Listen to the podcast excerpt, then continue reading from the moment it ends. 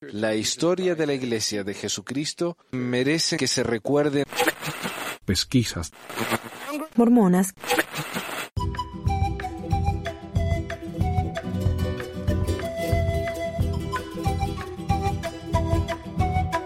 Hola mi gente, bienvenidos al episodio 227 del 15 de septiembre de 2019 de Pesquisas Mormonas. Les habla Manuel. Hoy, ah, no sé si tengo un programa muy largo. Tengo un programa, obviamente. Pero ah, no sé qué tan largo va a ser. Ah, los segmentos, al menos, no, no hay mucho. Hay cuatro segmentos nomás. Y antes que nada, quiero agradecerle a Alberto e Iker no sé si son dos personas diferentes o es la misma. Eh, pero quiero agradecerle por haberse convertido en, el nuevo patrón. Ahí en patreon.com barra pesquisas mormonas. Muchísimas gracias, Alberto. E Iker, si son dos personas diferentes. Perdón. No estoy seguro. Para empezar, yo quiero aclarar una cosa. Para que no se me vengan a ofender. Así que yo les aviso ya desde, desde entrada. Si ustedes pensaron que yo era muy burlón en mis otros programas, yo les recomendaría que no escuchen este programa porque eh, estoy que recontra mil burlón. Así que evítenlo, yo diría, si este tipo de cosas les hiere los sentimientos, más que nada los mormones fieles.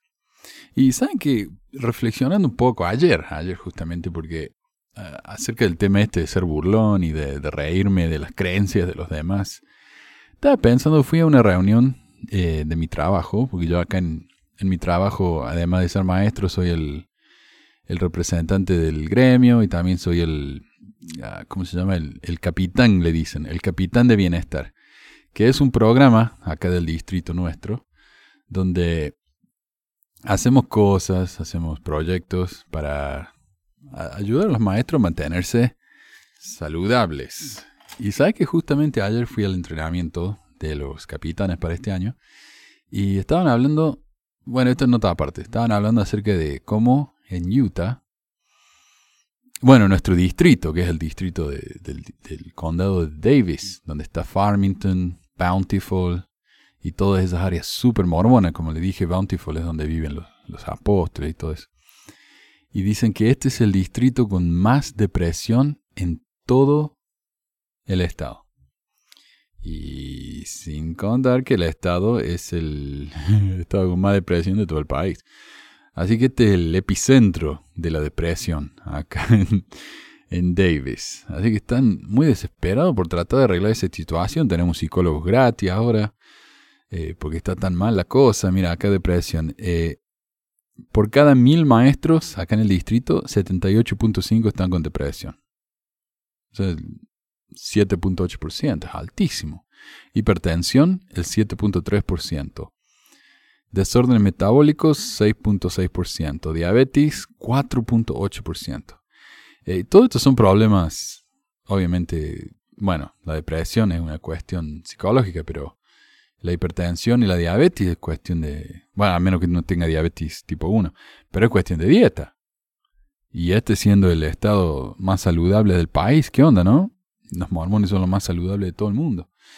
Pero bueno, tuvimos a un hombre que hizo una presentación y habló acerca de cómo eh, minimizar el estrés o, controlar el estrés. Y él decía, ¿sabes lo que tienen que hacer ustedes? Es, una de las cosas que tienen que hacer es eh, hacer algo que, los distraiga, que los calme. O sea, no sé si escucharon esto del mindfulness, no sé cómo se dice en español, pero es vivir en el momento, ¿verdad? Uno cierra los ojos, respira, es como una especie de meditación, vivir en el momento. Eh, cuando uno come, aprecia lo que está comiendo, cuando uno ve una película, aprecia el momento en el que está, cuando uno está con alguien. Es una cuestión de gratitud y ese tipo de cosas. Y él decía, también hagan hobbies o ejercicios que les gusten a ustedes, no hagan... Dice, ¿cuál es el mejor ejercicio? El que les gusta a ustedes el que mejor le sale, no sé lo que sea. Eh, ¿Cuál es el mejor hobby? El que los, tranquiliza, los calma. Bueno, este es mi hobby. Y yo dije, ¿sabes qué? Yo, de chico yo sentí que necesitaba un psicólogo. Con toda la ansiedad que tenía. Pero ahora, la verdad que estoy, estoy tan bien. Y yo creo que es gracias a esto. Yo ya lo dije varias veces en el programa. Si no fuera por este programa, yo capaz que necesitaba un psicólogo. Pero este programa, este proyecto, me está ahorrando el psicólogo. Y el proyecto ha cambiado a lo largo del tiempo. Por un tiempo, todo lo que quería hacer era videos, hablándole a la cámara, tenía un teleprompter y todo, con el fondo ese que tenía de Utah. Después, por un tiempo, quería hacer programas largos de historia. y así, ¿no? Y, bueno, va cambiando. Mi, mi actitud también hacia la iglesia ha cambiado muchísimo. Yo cuando me fui de la iglesia todavía estaba, eh, sentía como que le debía cierta reverencia a la iglesia. Ahora no. Estoy tan alejado de eso que ya realmente no me interesa. Y, hay un, ¿sabes que hay un, un segmento de humor, un chiste de un, que se llama Pat Oswald. Y Pat Oswald dice, hay gente que dice que uno tiene que respetar las creencias de los demás. Pero eso no es cierto. O sea, imagínense que alguien cree que hay un, un ano gigante encima de la Tierra. Y que si uno se porta mal, el ano lo chupa a uno y se va ese. y termina dentro del ano, ¿no? Eh, esa es una creencia estúpida. O sea, si alguien cree en eso, para mí es una creencia estúpida. Yo no voy a decirle que no tiene que creer en eso, pero voy a decir en voz alta, esa creencia es estúpida. Y entonces, eh, para mí en este punto, o sea, he estudiado tanto la, historia, la doctrina de la mormona, la sociedad, la cultura, que yo ya lo he dicho cien mil veces. Eh, los mormones dicen que la iglesia es perfecta, los miembros no. Pero en mi opinión es al revés. La iglesia está podrida y lo bueno que tiene viene de los miembros. Y muchos miembros, cuando tienen actitudes horribles, no, no, es que ellos están tratando de ser mala gente, ellos están tratando de vivir lo que la iglesia les enseña. O sea, viene, eh, había uno, eh, yo lo puse ahí en la página de Facebook, uno que vino y me dijo, sé quién sos, eh, voy a, si no borras esto inmediatamente, el lunes a la noche, voy a publicar toda tu información privada. Tenía la foto de mi esposa, el nombre de ella, donde trabajaba, toda información que sacó de Facebook. O sea, cualquiera que me siga en Facebook tiene esa información, no es, nada misterioso. Pero dijo, voy a publicar información de tu hijo, un niñito de nueve años, sé cómo se llama tu mamá, quien falleció hace dos años, o sea, cosas así, ¿no? Muy, muy hirientes. Y y el tipo quería. ¿Y cuánto? Últimamente también. Y, eso se ve en los domingos. Los domingos que la gente va a la iglesia, llega a la casa, empiezan a buscar cosas en el YouTube y se ponen a la defensiva. Pero eh, los peores insultos me llegan a mí los domingos. Es increíble. Después que van, sienten el espíritu, van a la casa y tienen una diarrea de insultos y de odio en el internet y no sé, aguanta. Y. Y bueno, pero ¿por qué hacen esas cosas? ¿Por qué están tan a la defensiva? Porque la iglesia les enseña que ellos están siendo perseguidos, que el mundo los persigue, no los quiere. Eh, entonces, estos siempre están así, ¿no? A la defensiva, eh, atacando a los que ellos creen que los están atacando a ellos, ese tipo de cosas. Y me parece tan, tan lamentablemente estúpido eso. Pero ¿qué se le va a hacer, no? Ellos viven lo que piensan que es correcto. Pero yo, eso no quiere decir que me voy a quedar callado y lo voy a aceptar, para nada. Ah, lamentablemente, para ellos. Y yo, por ejemplo, al, idiota ese lo enfrenta y le dije, públicalo todo ahora. Ahora mismo. Te, lo exijo. Publica toda mi información ahora mismo. Y dijo, nah, nah, perdón, me, pasé la raya. Eh, tampoco para que me andes incitando. Y sé yo. Son unos cobardes. Pero también veamos la historia de la iglesia. ¿Cuál fue la reacción de José Smith cuando un diario se atrevió a decir las verdades de la poligamia? Que él estaba tan enfocado en esconder fueron y lo quemaron. Es, es, esa defensiva. Entonces, si los miembros van a estar tanto a la defensiva, tan insultantes, llamándome mentiroso, pero ni uno me puede decir una sola mentira que he dicho. Entonces, ah, si ellos ah, me tratan a mí así, entonces ese, esa eh, exigencia que tienen ellos de respeto, pero que se la guarden, saben a dónde. Y yo eh, ya no me siento culpable de hablar mal de la iglesia, de burlarme si tengo ganas de burlarme, porque este es mi hobby. Si no les gusta mi hobby, vayan y, vean otro hobby. esto no es mi trabajo, esto no es mi profesión. Dicen que, oh, y otra cosa que dicen es que yo vivo de esto. Eh, es tan ignorante lo que me dicen. O sea, mi promedio, un video promedio tiene mil, mil reproducciones. Mil reproducciones en YouTube no es nada. Honestamente, no es nada. Eh, cada, hay, cada nabo que tiene un canal hablando de eh, con teorías de conspiración o eh, bloopers en las películas y tienen millones de visitas. digo, bueno, bueno, o sea, yo entiendo que lo mío no es para una audiencia en general. Lo mío es una audiencia que está enfocada en esto. Además, mucha gente cuando está saliendo de la iglesia empieza bien y, y me escucha, ¿no? Porque necesitan ese apoyo, esa ayuda. Y por eso los grupos tampoco son tan grandes. La gente viene, recibe la ayuda que necesitan y cuando ya están listos, se van. Y entonces ahí viene gente nueva. Entonces los números nunca van a ser enormes. Y yo eso lo entiendo, ¿viste? Pero... Ah, ¿De qué estaba hablando? ah, que yo hago plata con esto. Bueno, mil visitas por video en promedio. Algunos tienen más, algunos tienen menos. Pero mil, para mí, si un video tiene mil, ya está bien. Con mil visitas, a mí me dan, qué sé yo, una fracción de un centavo por cada reproducción. Y eso en los videos que están monetizados, porque hay que considerar que, por ejemplo, en este último, en este último episodio hice siete segmentos. El programa principal más los seis segmentos son los siete videos. De todos esos siete videos, creo que me permitieron monetizar uno. Uno. Y ese video no llegó ni cerca de los mil. Porque el resto decía, no, hay palabras que a nuestros eh, patrocinadores no les gusta. En este hablas de de suicidio infantil. Nosotros no vamos a darte propaganda por eso. El otro habla de ah, del tipo que sacó fotos a las mujeres en, los, en los cambiadores. No te vamos a dar propaganda por eso. Entonces me fueron sacando de una así las propagandas y quedó uno nomás que me permitieron poner propaganda, que es el video acerca de eh, las misioneras que no tienen el sacerdocio. O a veces no me permiten monetizarlo porque alguien dice, oh, esa canción de 15 segundos que toca, esa es mi canción y como es mi canción no te voy a permitir que reproduzcas eso. Así que o, hacen propaganda, pero ellos se llevan toda la plata. Entonces yo lo que gano con esto es mísero. O sea, no lo, más que me llega a mí viene de Patreon realmente, que son unos 50 dólares al mes, que con eso pago parte del hosting. Si ustedes creen que yo pueda hacer una vida en Estados Unidos, con lo que sale la vida acá, con mil reproducciones por video en YouTube, tan fumadazo, nene. ¿Qué, te, puedo decir? Pero bueno, eso es lo que quería hablar. ¿no? Este es mi hobby. Pero no tienen que mirar esto. A ustedes nadie les obliga. Yo no los persigo a nadie porque yo no voy a, impedirles nada a ustedes. Yo estoy acá, hago la mía, estoy en, mi oficina grabando esto y yo no me meto con nadie. Eh, ustedes son los que se meten conmigo cuando vienen a mi canal y me vienen a insultar. Entonces cálmense, nenes. Y esa es la introducción de 13 minutos. Yo sé que algún Gil va a poner, les voy a ahorrar el tiempo, salten al minuto 13. No hace falta, ahora hago segmento, así que si no le gusta no lo escuche. Noticias.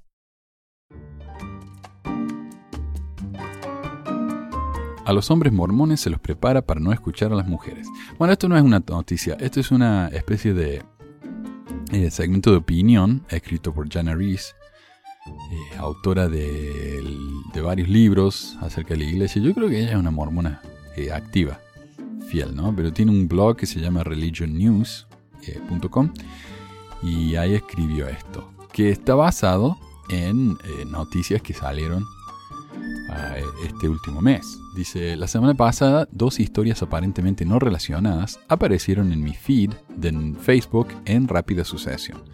La primera fue la inoportuna actualización de que a Lavina Fielding Anderson, excomulgada de la Iglesia de Jesucristo de los Santos Últimos Días en 1993, se le negó volver a bautizarse. La excomunión de Anderson fue causada por iluminar lo que ella llamó el abuso eclesiástico en la Iglesia. Claro, ¿cómo se atreve a hablar de esto en voz alta, así que les comulgaron. Fue documentado en un artículo en la revista Dialogue, largo y bien investigado, que relataba cómo los intelectuales y las feministas estaban siendo disciplinados por los líderes mormones por varias cosas que escribieron y dijeron. Y luego, Anderson misma fue atacada por las cosas que escribió y dijo. Su excomunión se produjo como parte de la famosa purga del grupo de críticos de la iglesia conocido como los 6 de septiembre. Y por si no saben, eh, estos son seis personas en septiembre de 1990 93, al mismo tiempo, eh, en un mes, excomulgaron a seis, eh, seis intelectuales mormones que habían publicado libros, revistas, eh, artículos en revistas y cosas así. Todos intelectuales que se atrevieron a hablar de la realidad de la iglesia. Lo echaron todo. Desde la década de 1990, la iglesia ha hecho grandes avances al aceptar algunas de las afirmaciones exactas por las que a los intelectuales, especialmente a los historiadores, se les disciplinó por escribir en aquellos días. Eh, Anderson no fue excomulgada porque los incidentes que documentó eran falsos, fue excomulgada por sacarlos a la luz. En la jerga de la iglesia, esto era una conducta impropia de un miembro. Su pecado fue nombrar los incidentes y llamarlos lo que son, abusos. Parece lógico que las cambiantes mareas de cuánto mejor trata la Iglesia ahora a los intelectuales, junto con la incondicional asistencia y devoción a la Iglesia de Anderson en los años intermedios, habrían hecho que su nuevo bautismo fuera algo seguro. Pero no. La primera presidencia negó su solicitud, aparentemente sin explicación. Parece que el enfoque de dispararle al mensajero todavía está con nosotros. La segunda noticia desagradable fue que otro líder mormón fue arrestado por cargos de abuso sexual. Esta vez fue el obispo Paul Burdick, de Oregon, acusado de abusar de 15 niñas de 2012 a 2018 durante su trabajo diario como instructor de educación vial. Esto se suma al arresto del residente de Utah, Stephen Murdoch, el mes pasado en Nashville, Tennessee. Murdoch, un ex obispo que estaba sirviendo en un sumo consejo de estaca en el momento de su arresto, Supuestamente tomó fotos de una mujer mientras estaba probando ropa en un vestuario de una tienda grande. Y dos ya van que me dicen, esta noticia es falsa. Una me dijo, no, no, no, lo pueden haber acusado de él, pero seguro que fue un empleado de la tienda.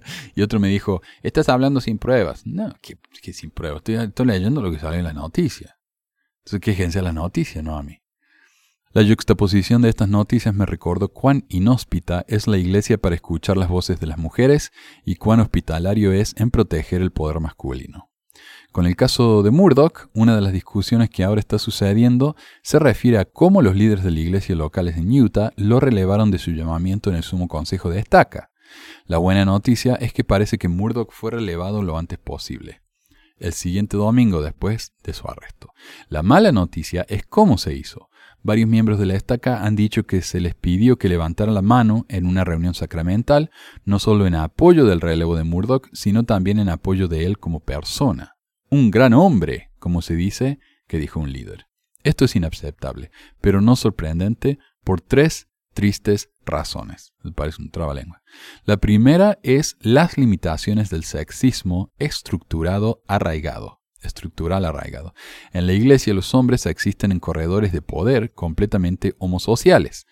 Raramente asisten a reuniones. Y homosociales se refiere a eh, tipos sociales similares. Homo significa igual, ¿ok? Viene del griego. No estábamos hablando de que sean homosexuales. Para, para aclarar nomás. Raramente asisten a reuniones con mujeres o niñas y nunca con mujeres como parejas iguales. No tienen que escuchar a las mujeres en la iglesia mm, como, algo más que voces de asesoramiento si es que escuchan a las mujeres para nada, aunque muchos eligen escuchar y hacer todo lo posible para corregir el desequilibrio. Lamento ser tan directa al respecto, pero no hay forma de evitar la realidad. Las mujeres no guían a los hombres en esta iglesia. Jamás. Las mujeres ni siquiera lideran a los adolescentes en esta iglesia. A partir de al menos la edad de 12 años, si no antes, los hombres están condicionados en la iglesia para ver a las mujeres como auxiliares en la toma de decisiones.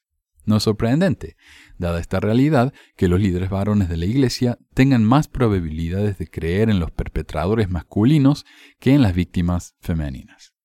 Es un problema de confianza, es de naturaleza humana que cuando se nos presentan hechos fríos y duros sobre una persona con la que hemos hablado, servido y con quien nos hemos sentado durante muchas horas en reuniones, nuestra reacción instintiva es desacreditar cualquier cosa mala sobre ellos. Queremos seguir creyendo que esta persona es exactamente lo que pensamos que era, el obispo fiable y afectuoso, el miembro amable y divertido del sumo consejo de estaca, cuando los acusados son personas que conocemos personalmente, ver sus nombres en relación con historias degradantes de abuso sexual y mala conducta depredadora no tiene sentido. Es por eso por lo que el sistema está completamente en contra de las mujeres. No es solo que a las mujeres de la Iglesia Sud no se les permite tomar decisiones que afecten a nadie más que a otras mujeres y tal vez a niños, e incluso entonces tales decisiones siempre deben ser aprobadas por los líderes hombres del sacerdocio, es también que las mujeres simplemente no tienen acceso a quienes toman las decisiones, como lo tienen los hombres. Cuando Murdoch se presente ante un consejo disciplinario acusado de conducta sexual inapropiada, lo que espero que suceda, será el mismo concilio en el que él participó, con los mismos hombres decidiendo su destino, hombres que lo conocen bien. La segunda triste realidad está relacionada. Se aconseja a todos los santos de los últimos días, tanto hombres como mujeres, que obedezcan a sus líderes. Hacerlo se considera una bendición. Se nos instruye que el mismo Señor llamó a nuestros obispos, presidentes de estaca y autoridades generales a los cargos que ocupan, y no es nuestro lugar el cuestionarlos. Tal sistema está en gran riesgo de abuso. Es interesante para mí que tanto Murdoch como Burdick fueron arrestados cuando los cargos fueron presentados por mujeres y niñas que no eran, al menos que yo sepa, miembros de la Iglesia. ¿Esto se debe a que los hombres nunca perpetraron actos de abuso contra otros miembros? ¿O porque las mujeres y niñas santos de los últimos días han estado tan condicionadas por su cultura de obedecer la autoridad masculina y proteger la institución de la Iglesia que no se atrevieron a decir la verdad? Finalmente, nuestra religión tiene una larga y desafortunada historia de considerar a las mujeres como objetos. La poligamia ya no se practica, pero tampoco se ha refutado. Su legado sigue vivo en las prácticas eh, del templo que requieren que las mujeres divorciadas o viudas cancelen su primer matrimonio antes de poder volver a casarse en el templo. Los hombres no tienen esa obligación, y por eso yo sigo afirmando que Nelson es un polígamo mormón. Él está sellado con su primera esposa, está sellado con su segunda esposa. Y él no canceló su primer sellamiento. Entonces él está sellado con dos mujeres. Eso es poligamia. Y vale aclarar, esa anulación del sellamiento debe venir de la primera presidencia, o sea, de un grupo de hombres. pero cualquier miembro, eh, hablar con el presidente de estaca no es suficiente, tiene que ir a la primera presidencia. Lo que esto significa en la práctica es que un hombre puede esperar una eternidad en la que todas las mujeres que se casaron con él de forma monógama en la vida se conviertan en polígamos en la otra vida. Parece que su consentimiento para esto no es importante, lo que sugiere que los hombres mormones esperan que incluso en las eternidades sus decisiones sobre las mujeres sigan siendo más importantes que las decisiones de las mujeres sobre sí mismas.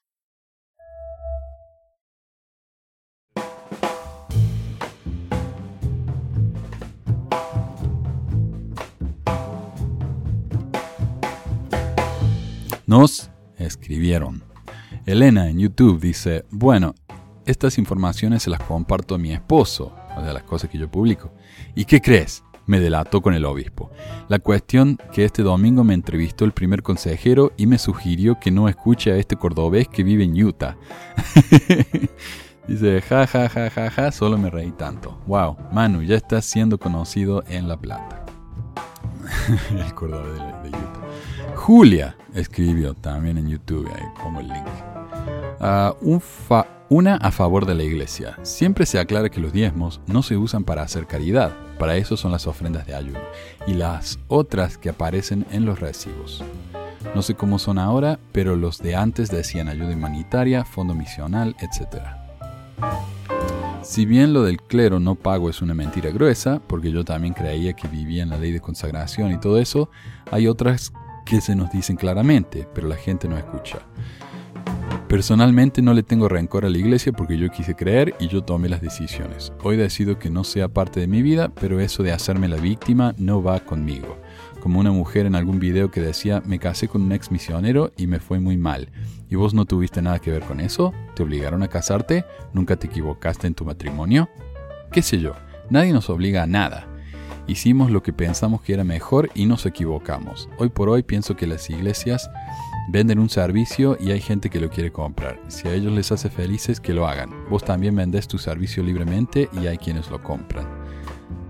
Ya le dije a la gente que lo, debía lo que debía creer durante 19 meses de mi vida, hoy dejo que cada quien haga lo que se le cante. Bueno, esta es mi respuesta. Uno, sí, es verdad que la iglesia nos enseña que el diezmo es para gastos de la iglesia y que las ofrendas de ayuno son para caridad, pero eso no explica que solo el 0.1% de los ingresos de la iglesia vayan a caridad. Estoy seguro de que la iglesia recibe muchísimo más que el 0.1% en ofrendas de ayuno. Hoy por hoy, el recibo del diezmo tiene una aclaración de, de, que el dinero donado va a ser usado para que la iglesia lo necesite o lo que quiera, no para lo que uno ha marcado o a donde quiere que vaya. 2. Julia dice, con respecto a las mentiras, hay otras que se nos dicen claramente, pero la gente no escucha.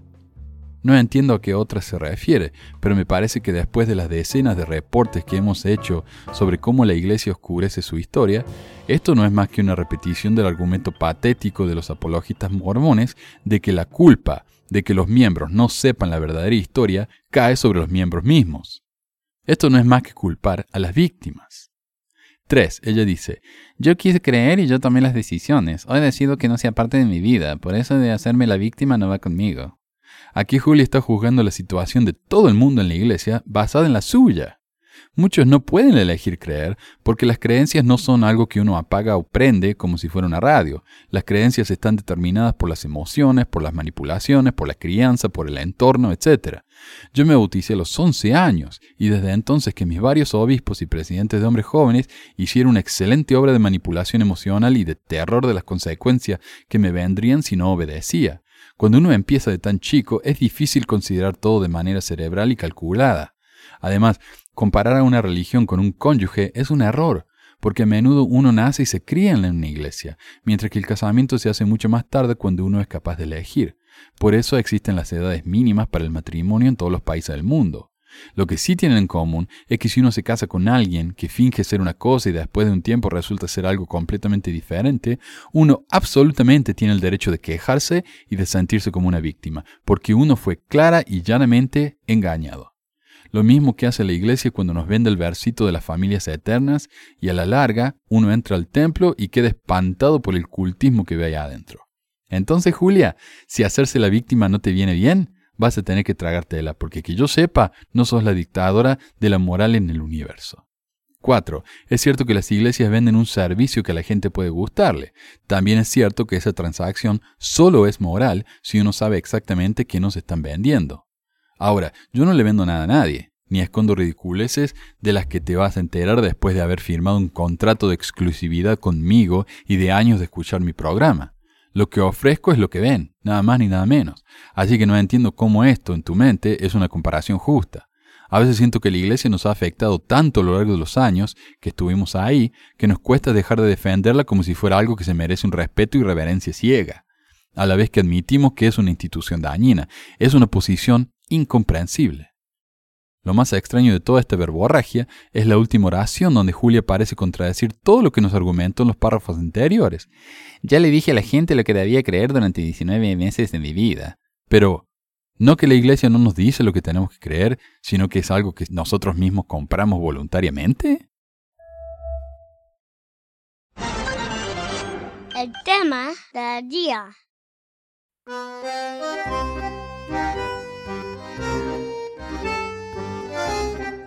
Resulta que hace un año más o menos, Nelson dio su primer discurso en español en la República Dominicana y la gente quedó que se le voló la cabeza, no lo podían creer. Nelson dio un discurso en español. Ese mismo discurso, exactamente el mismo discurso, lo dio como mil veces más. En YouTube yo hice una comparación de estos dos discursos, el de Perú y el de Bolivia. En realidad elegí dos discursos cualquiera porque como digo, hay como nueve y son todos iguales. Con segmentos eh, del discurso de Uruguay. Y aparte de los errores y los renglones salteados, es exactamente igual. Por un tiempo pude ver el discurso de, que dio en Argentina, este mes o el mes pasado, el cual recuerdo haber sido el mismo también, ya que me acuerdo bien de la parte en la que habla de cómo el avión en el que estaba viajando se le prendió fuego, la cual también está en todos los otros discursos. O sea, con la excepción de Chile, donde habló solo en inglés, Nelson aparentemente dio este mismo discurso unas diez veces. Eh, como varios me escribieron sobre la presencia del profetoide en Sudamérica y me preguntaron mi opinión, decidí tocar un discurso cualquiera de los que dio y comentarlo un poco. El discurso insiste en la obediencia, en la asistencia al templo, en el pago de diezmos, y luego dar un par de experiencias personales que no tienen nada que ver con el tema de lo que está hablando, parece, en ese momento, pero que causa risa en la audiencia porque son muy tiernas y dulces. Después de todo, eso es lo importante, ¿no? Causar una impresión emocional, no intelectual. Al principio del video, Nelson habla de algunas cosas en inglés que son diferentes en cada país, con un traductor. Reconoce a los líderes presentes, le pide a los chicos de la primaria que se levanten y, y cosas así, ¿no? Habla de las veces anteriores que estuvo en ese país y luego dice sin fallar. Con su permiso, quisiera hablar en español. Esto tiene diferentes reacciones en diferentes lugares. En algunos la gente no, ni reacciona, como si es algo que estuvieran esperando. Y hay un silencio mortal. Pero en otros, como en Perú, la reacción es excesiva. Quisiera hablar en español.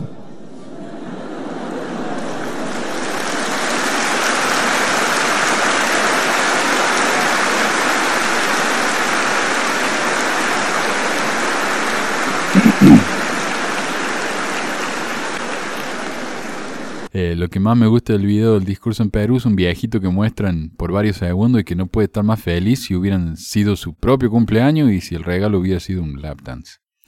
Por lo general, menciona que esta es una ocasión histórica, En esta ocasión histórica, eh, lo que me hace pensar que para esta gente cualquier cosa es una ocasión histórica.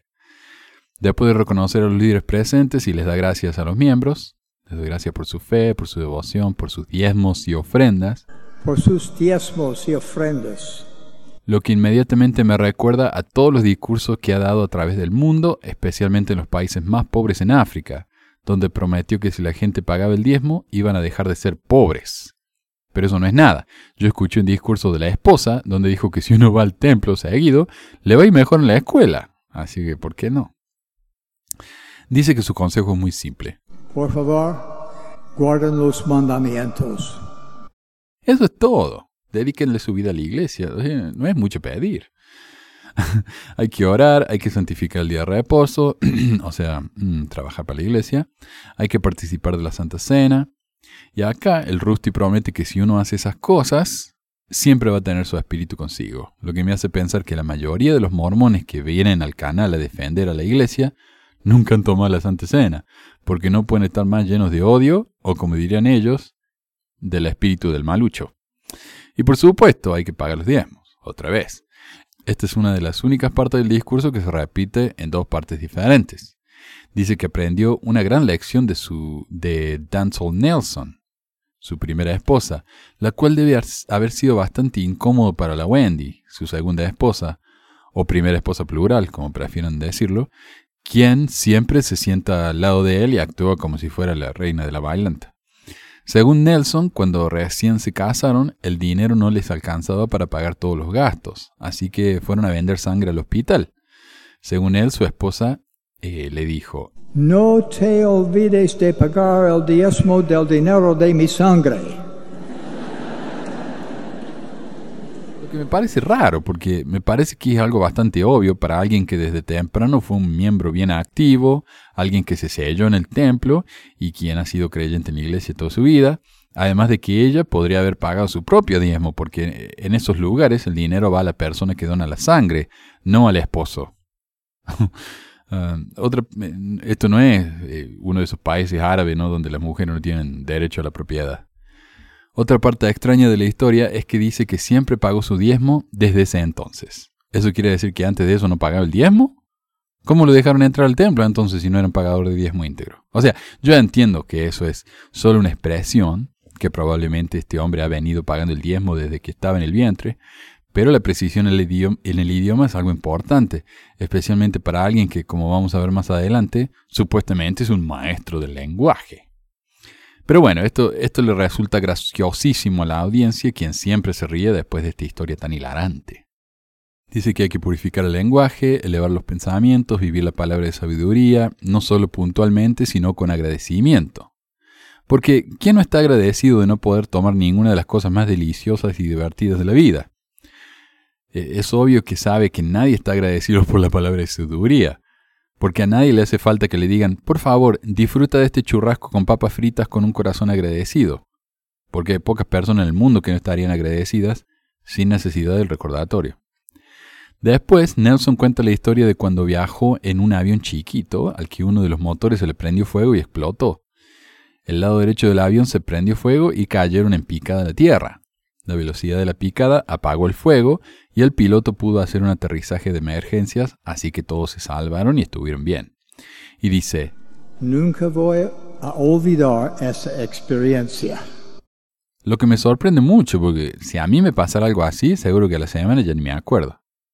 Sí, obviamente estoy siendo sarcástico. Esperaba caer hacia la muerte. Me sorprendí que no me diera miedo morir. ¿Por qué? Porque sabía que su esposa y él estaban casados en el templo.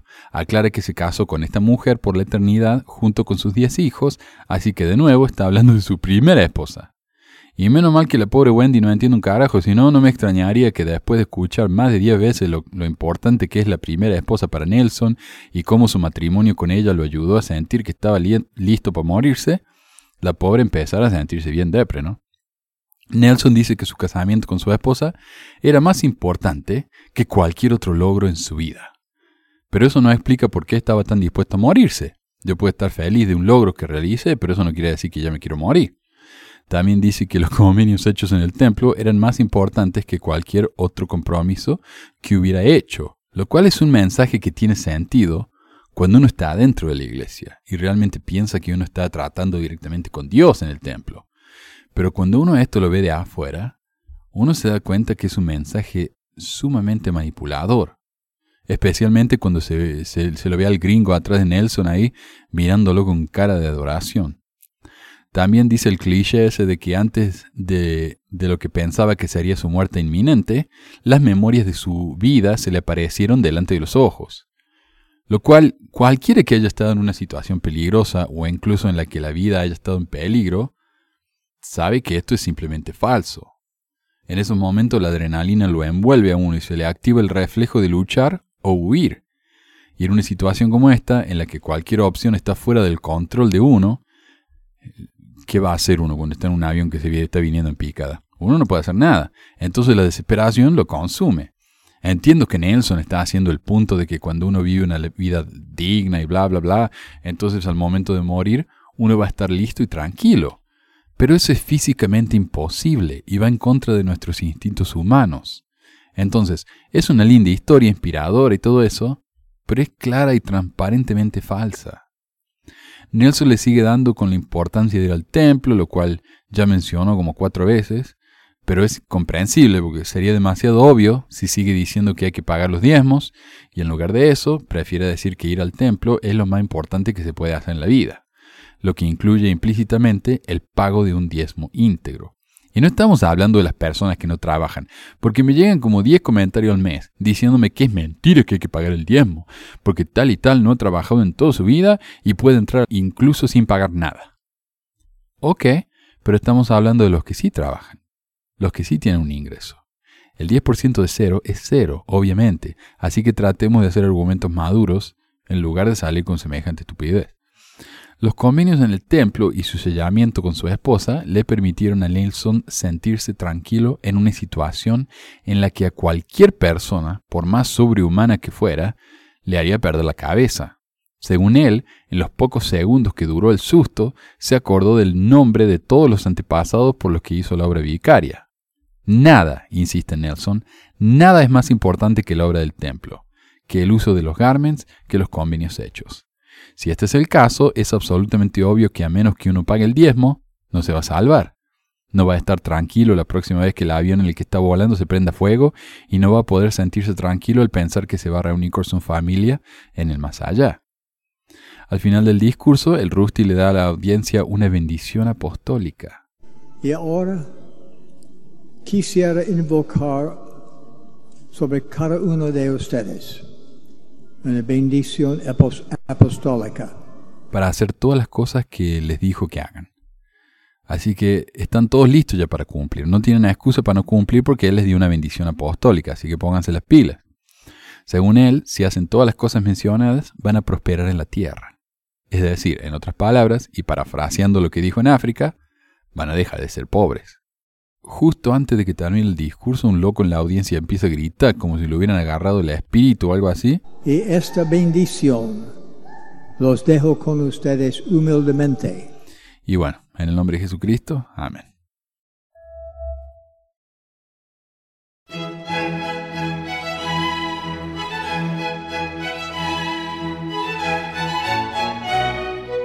Vera me, me mandó un comentario, dice, si es posible comenta algo sobre lo que están haciendo por el presidente Nelson. Tanto fanatismo, un reality show con su visita a Sudamérica, la gente muy loca y la transmisión en vivo del cumpleaños de Rusty. Yo desde que me bauticé en 1991 nunca había visto semejante cosa. Yo lo más parecido que vi fue cuando se murió Hinckley. Le hicieron el funeral, eh, las procesiones por las calles eran increíbles, ¿no? Eran discurso tras discurso en el funeral de él. Pero Ruti no se murió. El tipo está bien vivito. eh, así que sí es curioso esto. Así que decidí mirar la, la celebración esa que dura como dos horas y hacer una reseña. Para empezar, tengo un par de reflexiones iniciales. Los manuales enseñan que este tipo de reuniones, como los funerales que se hacen en los edificios de la iglesia, porque esto se hizo en, en el centro de conferencias, ahí al frente del templo, eh, deben enfocarse en el Evangelio, no en la persona.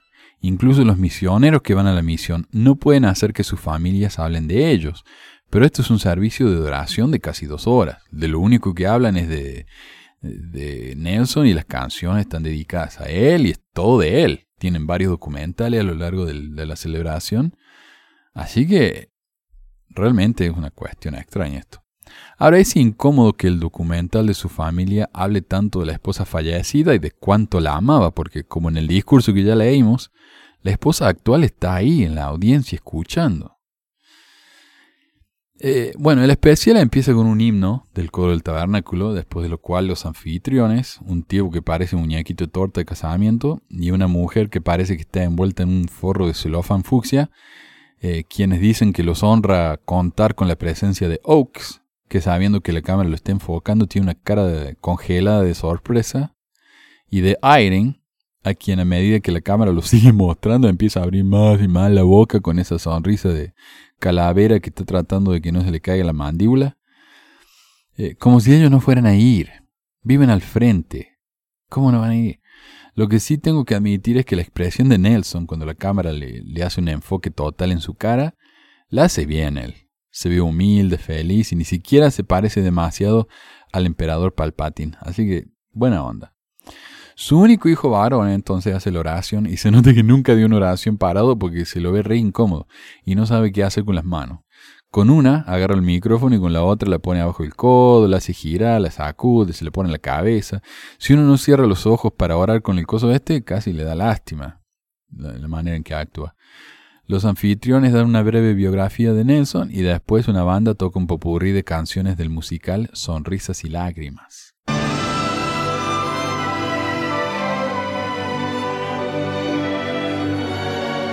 Y es porque eh, ellos dicen, dijeron los anfitriones que cuando la familia de Nelson vino a Utah, no estaban atraídos por la nieve o por esto y lo otro, sino por las montañas, porque el hogar de ellos también era montañoso así. Bueno, después de esto me salió la, segunda propaganda del video. Después del comercial, algunas de las hijas de Nelson hablan de cómo él es el mejor padre del mundo, bla, bla, una especie de documental. La nieta, el nieto, y el pobre nieto ya está pelado, también hablan de, de lo grande que es, ¿no? El número, pero él tiene 10 hijos, un hijo y nueve hijas. Dice que dos ya fallecieron, pero yo no vi a ocho ahí, en ese documental. No sé. El número musical que le sigue es probablemente el artista más famoso de toda la noche, Donny Osmond, quien canta You Raise Me Up. Raise me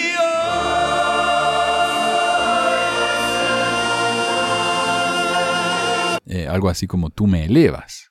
Y bueno, yo escuché que a uno las orejas y la nariz le siguen creciendo por toda la vida, pero pareciera que al pobre Donny la cabeza entera le siguió creciendo con los años.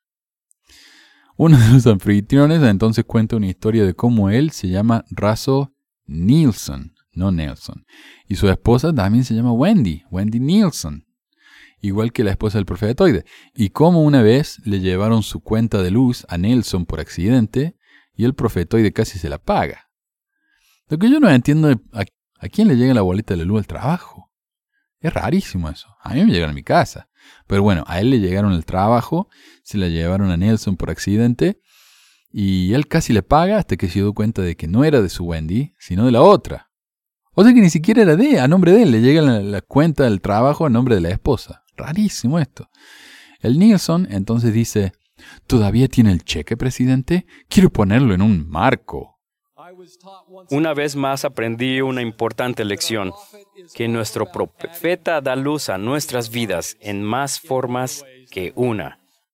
Pero él mismo dice que no le pago la cuenta, sino que casi se la pago, casi. Así que tendríamos que decir que en realidad Nelson casi nos da luz de más de una manera, casi.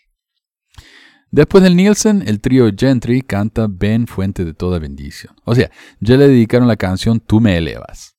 Y ahora Ben Fuente de toda bendición. Solo falta que le canten Rusty, Somos más grande que Messi y ya está. La próxima sección es un video sobre Nelson como cirujano. Y esta parte a mí me parece interesante porque me han dicho que mucho, ¿no? En comentarios y cosas así, me han dicho que Nelson fue el primer cirujano en hacer una operación de corazón abierto.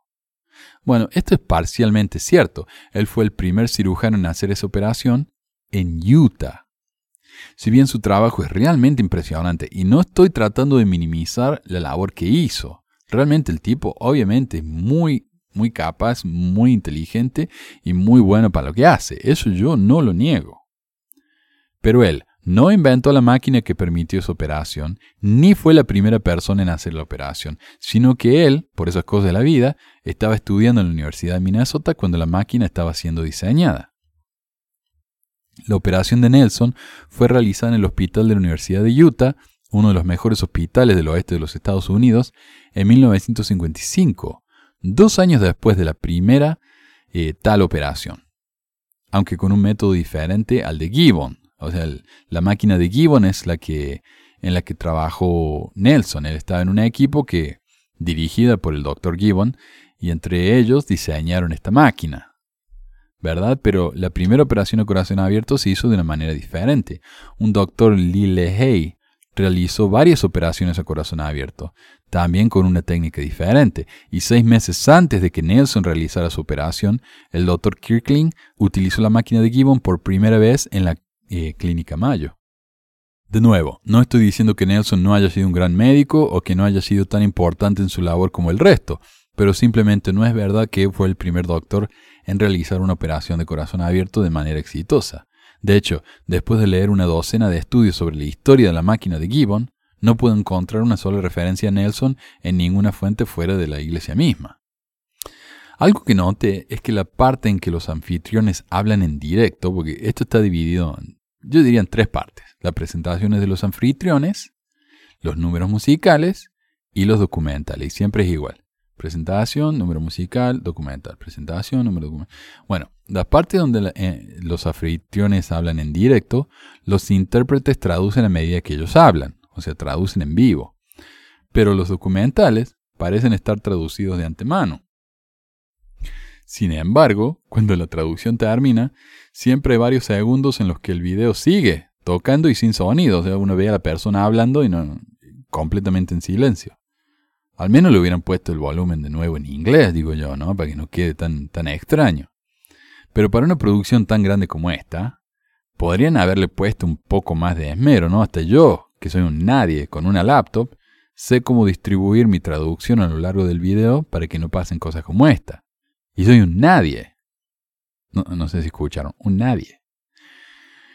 Después de que el coro le canta una canción llamada Su voz como el sonido de un dulce dulcimer, o algo así. Eh, o sea que es más grande que Messi y tiene una voz linda, ¿no? Hmm. Pasaron una grabación de Nelson tocando una pieza de Chopin de más o menos un minuto. Y no estén demasiado impresionados cuando digo que fue de Chopin o Chopin, porque es una pieza bastante simple y no parece más que una versión glorificada de Chopsticks. Ese que va tum tu tanta tum tu tanta tum, Acá, a ver, escuchen y, y ustedes opinen.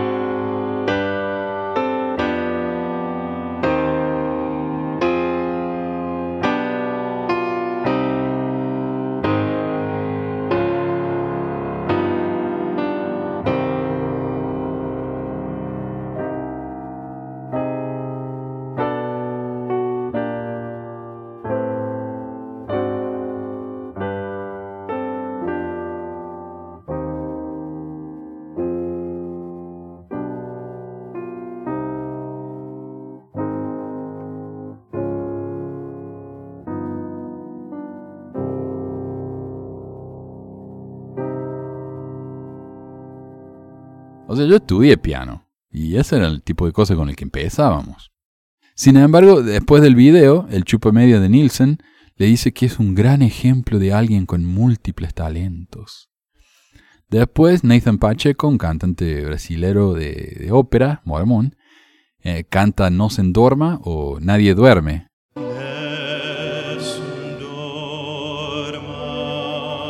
Lo cual es irónico porque el público no, se le pueden abrir los ojos. Después de otro himno del coro, eh, me toca otra propaganda. Parece que el canal Mormón se está haciendo buena plata con esto. Además es raro que todavía no le han cambiado el nombre. Se llama el canal Mormón, que era un canal oficial de la iglesia.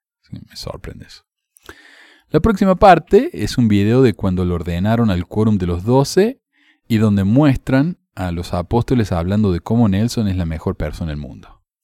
Acá entendí por qué Oaks tiene cara de orto en el video entero. Los ordenaron al mismo tiempo, pero a Nelson lo ordenaron primero. Así que el pobre Oaks sigue esperando que el coso se muera para llegar al trono. Pero no se muere nunca. Y este cumpleaños no es más que otro recordatorio de eso. Después de que el coro cantó aleluya, la anfitriona envuelta en celofán también le chupa las medias diciendo que los miembros deberían cantar aleluya por tener un profeta como él. Y el próximo número también se llama Aleluya, pero es un popurrí de canciones sobre profetas. Y el grupo se llama la familia Bonner, lo cual me, da gracia porque Bonner en inglés es, es, una palabra medio grosera. Pero bueno, este se llama el grupo la familia Bonner. Una familia afroamericana que canta canciones de la iglesia, estilo soul. Así que me imagino que deben ser una curiosidad, ¿no? Como la mormona tatuada. O sea, el grupo es bueno, pero solo bueno para ser un grupo mormón. Y tal vez por eso se enfocaron en eso, en lugar de cantar canciones populares o alguna otra música más normal. Y acá me encanta la sonrisa de Irene cuando termina y empiezan a aplaudir. Está tan feliz que ya no, dio no le dio el cuero para mantener la mandíbula en su lugar y se le cayó del todo.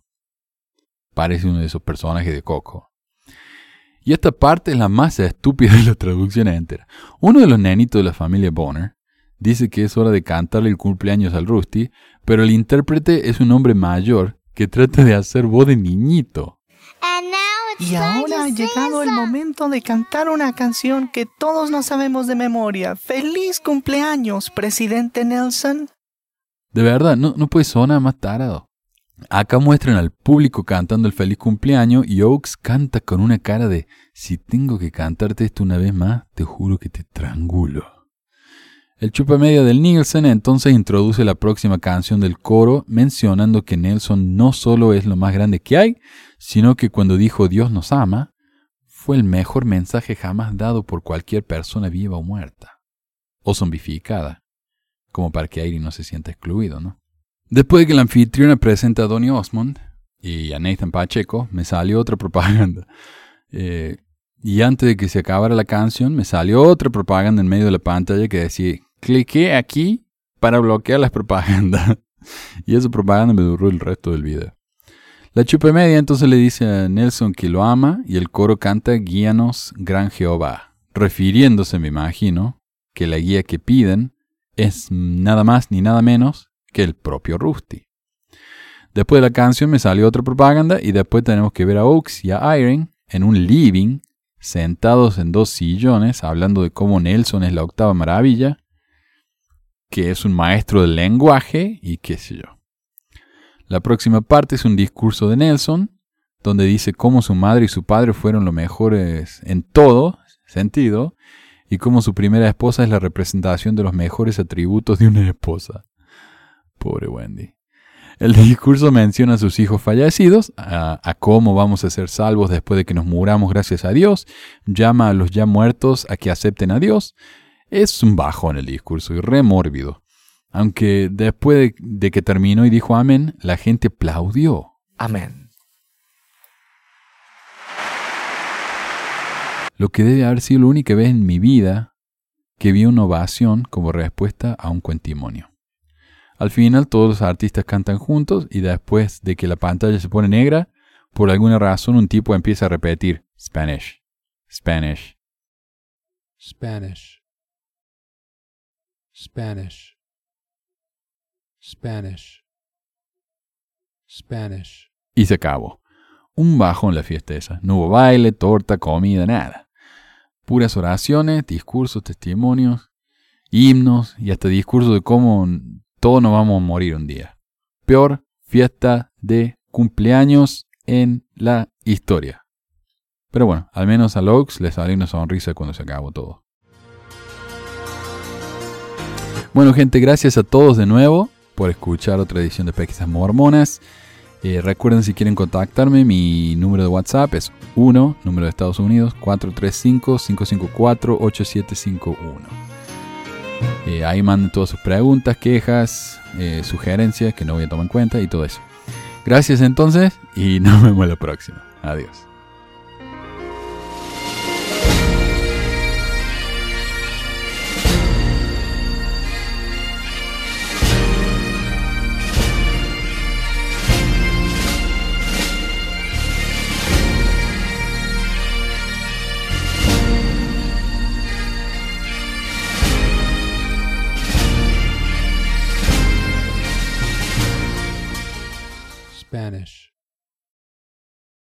Spanish, Spanish, Spanish.